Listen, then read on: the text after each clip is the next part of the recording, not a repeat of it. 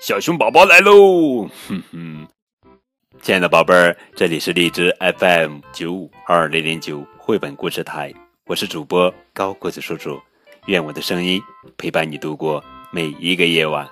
今天呀，我们继续来讲小熊宝宝情商绘本第十个故事《小鼹鼠吸手指》，作者是角野荣子文，佐佐木阳子图，张慧荣翻译。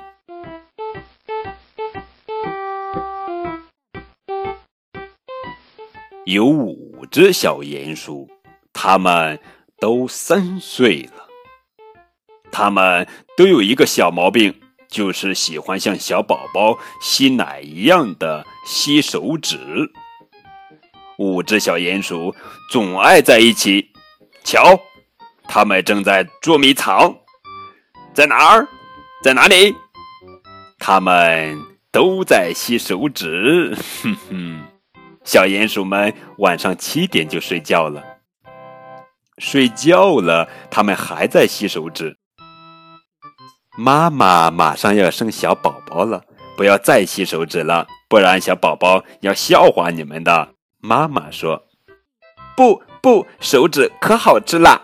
小鼹鼠们一点也不害羞的吸着手指。小宝宝出生了，真可爱。小宝宝还不知道吸手指吧？我们教他吧。小鼹鼠们说。鼹鼠爸爸为了庆祝小宝宝的出生，吹起了口哨。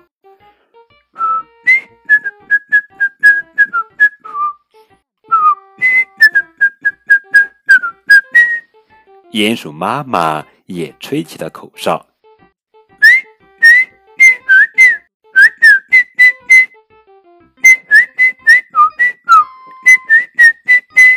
太阳公公也高兴地吹起了口哨，口哨声音好听极了。于是，鼹鼠宝宝也吹起了口哨。小鼹鼠们吹的可真好听呀！小鼹鼠们非常惊奇。